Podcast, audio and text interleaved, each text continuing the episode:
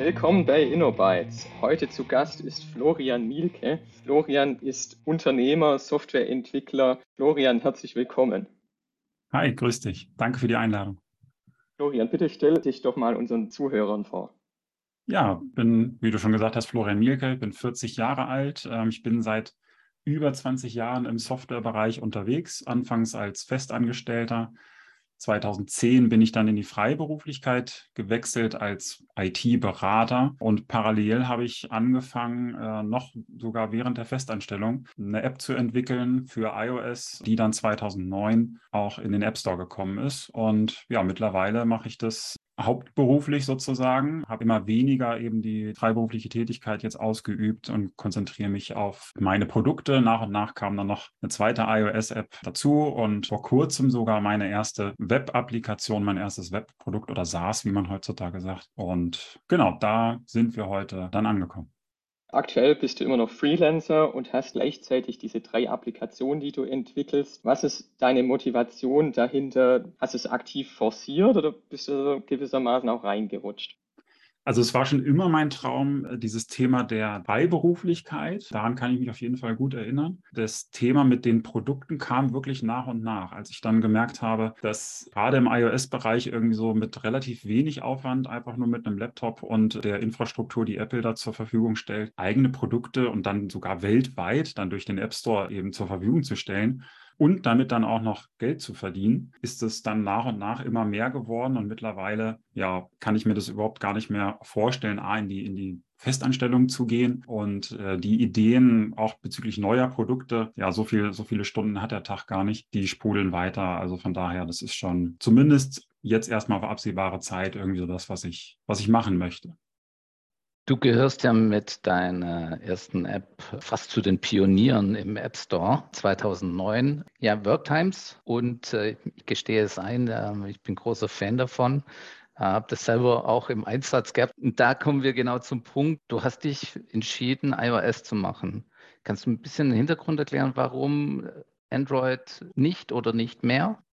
Ja, kann ich. Ich hatte damals schon äh, während meines Studiums, es war Anfang der 2000er angefangen und äh, mich, mich für Apple zu interessieren, habe mir dann irgendwie so ein, so ein iBook, hieß es ja damals, gekauft. So, da war ich dann schon immer irgendwie in dem Apple-Bereich unterwegs, hatte dann ein iPod und äh, dann auch kurze Zeit, dann 2007, nachdem Apple dann die Preise fürs iPhone gesenkt hatte, bin ich dann auch auf das iPhone irgendwie aufgesprungen und Worktimes war spannenderweise damals, weil Apple das ja auch forciert hat, eine Web-App. Also die haben ja am Anfang das gar nicht freigegeben für externe Entwickler Entwickler, irgendwie da richtig native Apps zu entwickeln. Und dann habe ich damit angefangen, weil ich selber während der Festanstellung, wir hatten Vertrauensarbeitszeit, meine Überstunden erfassen wollte. Das war die eigentliche Motivation. Und dann, ähm, ja, wurden die Ideen da irgendwie immer mehr. Und ich habe gemerkt, irgendwie so, boah, okay, das wird jetzt langsam ein bisschen eng. Und dann hat Apple den App Store vorgestellt und ich bin sofort mit äh, aufgestiegen und habe dafür dann eine App entwickelt und habe die dann auch in, in den Store dann eben ja, reingebracht und veröffentlicht. Und von daher war ich auch zu der Zeit und bin ich bis heute irgendwie so relativ wenig mit Android irgendwie in Berührung. Und das ist der einzige Grund, warum ich mit iOS angefangen habe und da auch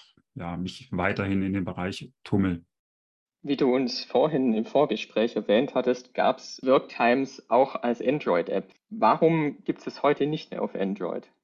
Ja, das ist eigentlich sehr schade. Der, Grund war wirklich ein rein wirtschaftlicher. Also die Umsätze im Android Store, also im, im Play Store, waren signifikant kleiner und geringer im Vergleich zum, zum App Store. Also mir war das klar natürlich, wenn man so viel später halt eben im, im Play Store auf einer neuen Plattform eben startet mit einem neuen Produkt, braucht das natürlich erstmal entsprechende Anlaufzeit. Aber es hat sich dann nie in der Höhe irgendwie, haben sich Umsätze eingestellt, so dass ich dann irgendwann sagen musste, weil ich die App dann auf Android auch nicht selber entwickelt habe, sondern durch einen befreundeten Entwickler, den ich dann natürlich auch entsprechend äh, bezahlen musste, gesagt habe, okay, das lohnt sich hier nicht. Ich sehe hier irgendwie nicht die, das Potenzial. Und so habe ich das dann ein paar Jahre später dann leider einstellen, einstellen müssen. Du hast die Java-Applikation für Android dann mit einem anderen Entwickler entwickelt. Wenn du aus heutiger Sicht die Möglichkeit hättest, Würdest du dann auf Cross-Plattform setzen oder weiterhin iOS Native bleiben? Eine schwierige Frage. Ich finde, äh, Cross-Plattform hat definitiv seine Daseinsberechtigung. Was ich an der nativen Entwicklung mag, ist, dass man so nah am Puls der Zeit ist und so nah auch hardware-seitig. Das heißt, man kann mit relativ wenig Aufwand und Abhängigkeiten neue, neue Technologien, neue Funktionalitäten, die, die dann eben die Hersteller, also in dem Fall, in meinem Fall jetzt eben Apple, dann eben jedes Jahr raus, raushauen auf den Markt, eben gleich direkt nutzen. Man merkt auch, finde ich, weiterhin heutzutage eben immer noch einen, einen gewissen Unterschied, obwohl das schon sehr viel besser geworden ist, äh, zwischen nativ und, und äh, Cross-Plattform oder, oder Webentwicklung. Und von daher es kommt immer darauf an, was für eine Applikation. Dadurch, dass ich mich jetzt so ein bisschen eben auch im, im Webbereich jetzt neu rumtummel, habe ich schon, schon mal überlegt, wow, das ist schon irgendwie ganz praktisch, das einmal zu entwickeln und die Möglichkeiten dann eben das Ganze Cross-Plattform anzubieten oder sowas sind ja, wie gesagt, definitiv da. Ob ich es jetzt für Worktimes und für Minutaker Cross-Plattform machen würde, glaube ich, glaube ich nicht. Ich glaube, da würde ich nativ, nativ bleiben. Äh, weitere Ideen, die vielleicht nicht so hardwarenah irgendwie sind, vielleicht schon eher, ja. Du hast angesprochen jetzt im Web, da kommen wir zu deiner neuesten Entwicklung, LensID. Kannst du ein bisschen erzählen, was das Produkt macht? Die Idee kam auch wieder aus, aus Eigenantrieb. Ähm, dadurch, wie, wie gesagt, dadurch, dass ich Freiberufler bin, habe ich äh, natürlich immer wieder mit, mit potenziellen Auftraggebern, mit Recruitern, eben, eben Personalvermittlern zu tun die, die einen anfragen äh, bezüglich neuer Projekte. Und jeder Freiberufler kennt das, egal in, in welcher Branche er unterwegs ist, IT, Design oder ähm, grundsätzlich allgemeiner Berater, Betriebswirtschaft, wie auch immer. Man kriegt unfassbar viele Anfragen über Xing, LinkedIn und Co. oder direkt per E-Mail. Schreibt dann, gerade wenn man sich als Entwickler in so einer Phase der, der, des, eines Projektes befindet, was ja auch über ein paar Monate gehen kann, und immer wieder den gleichen Text zurück. Irgendwie so, boah, nee, ich bin gerade nicht verfügbar. Ich bin gerade nicht verfügbar. Und wenn man das irgendwie das fünfte oder sechste Mal in der Woche gemacht hat, fragt man sich auch irgendwie so, oh, das muss auch irgendwie einfacher gehen. Und dadurch ist oder darüber ist die Idee entstanden, eben eine Verfüg ein Verfügbarkeitsmanagement oder Titel ist eigentlich Freelance Status Page, angelehnt an diese Statusseiten, die wir irgendwie von sämtlichen Dienstleistern im Web irgendwie kennen, wo man sieht, okay, System läuft gerade oder läuft nicht, an dem und dem Tag lief es oder an dem und dem Tag lief es nicht. Äh, so kann ich als Freiberufler bei Lens ID eben sagen, okay, ich bin für den und den Zeitblock bin ich verfügbar, dann bin ich nicht verfügbar. Das heißt, ich kann auch in die Zukunft gucken und ich sehe, ab wann bin ich wieder verfügbar und wann nicht. Das ist so die Grundidee in der Hoffnung, dass ich dann einfach nur zukünftig dann noch sagen muss zu dem Recruiter, hier schau auf meine Statusseite bei Lens ID und schreib mich bitte zukünftig nur noch an, wenn ich auch wirklich verfügbar bin. Dass das so in der Form vielleicht ein bisschen schwierig wird oder sowas, ist eine andere Geschichte. Erstmalig war der Funktionsumfang, den du für Lens ID geplant hattest, deutlich größer. Kam es dazu, dass du Lens ID dann signifikant eingeschränkt hast, was die Funktionen angeht?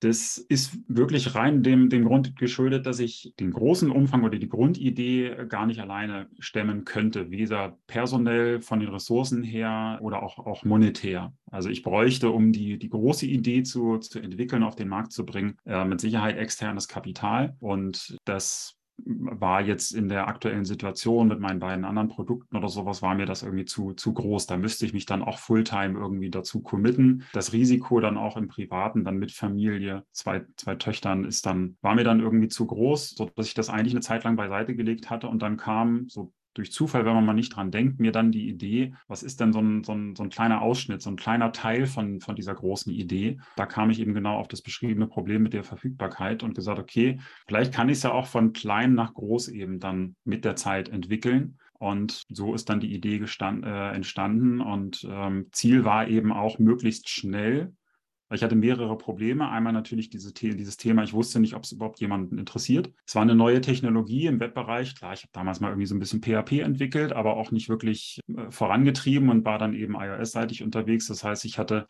eben diese neue Idee, von der ich nicht wusste, ob sie jemanden interessiert. Ich hatte neue Technologien, in die ich mich erstmal reinlesen musste oder das, das lernen musste. Und äh, von daher war es mir wichtig, da eben zu sagen, okay, ich suche mir was Kleines, Überschaubares, nicht Komplexes was ich möglichst schnell eben dann MVP-mäßig dann eben auf den Markt bringen kann.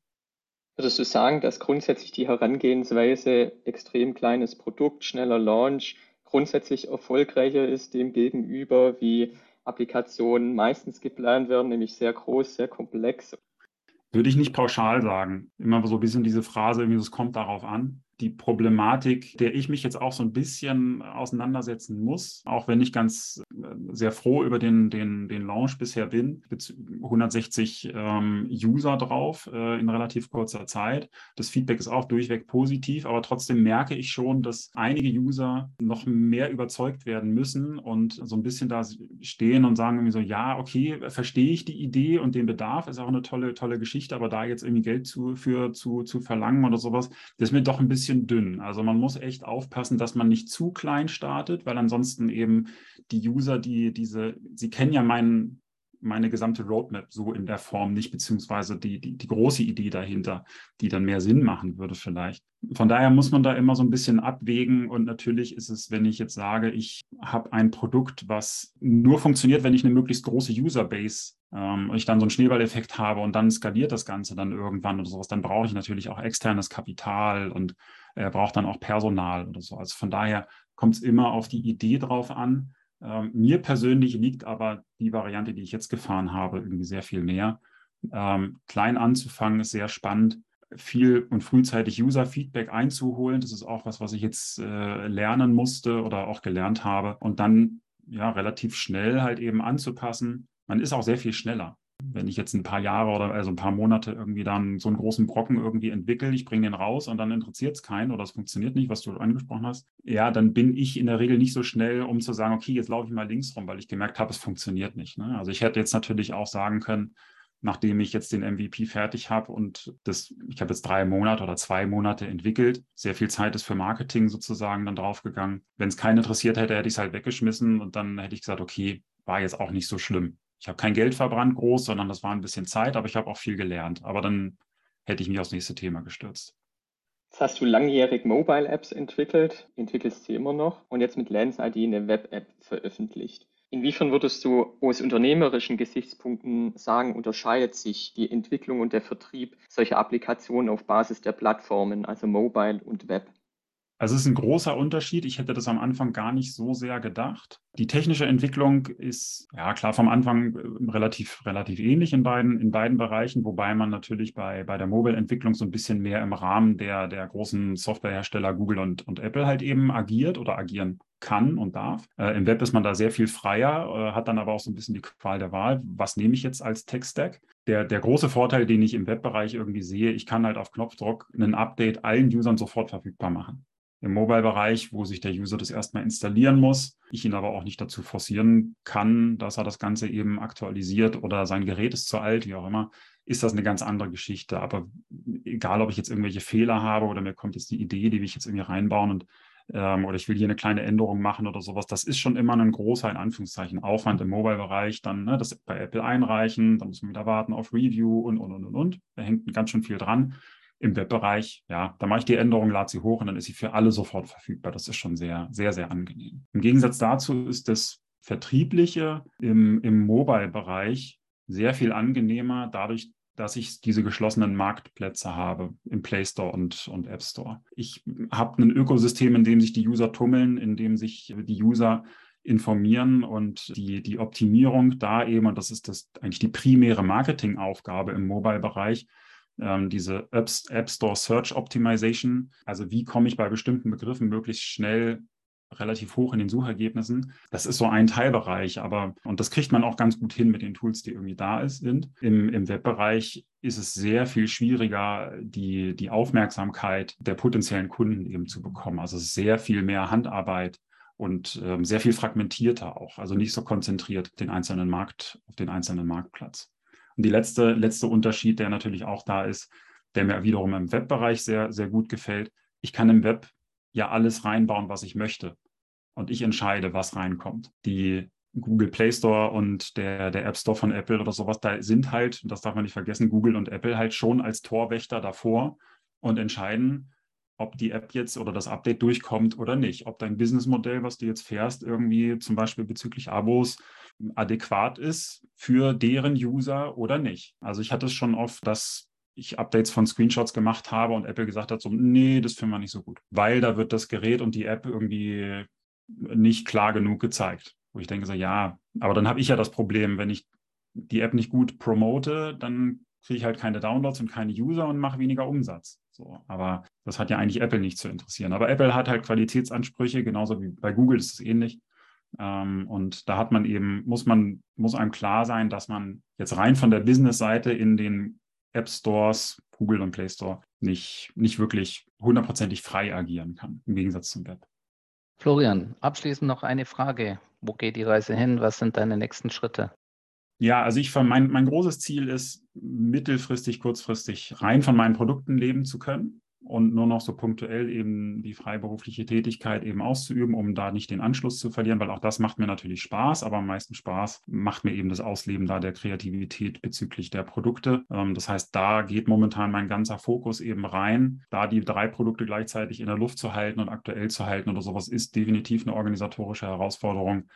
Aber äh, man lernt da irgendwie sehr viel, was funktioniert. Und von daher ja, ist das mein, mein Ziel, da weiter in diesem Bereich eben tätig zu sein und das auszubauen. Vielleicht sogar irgendwann mit einem vierten, fünften Produkt. Die Ideen sind definitiv da. Wie gesagt, die, die Stunden weniger.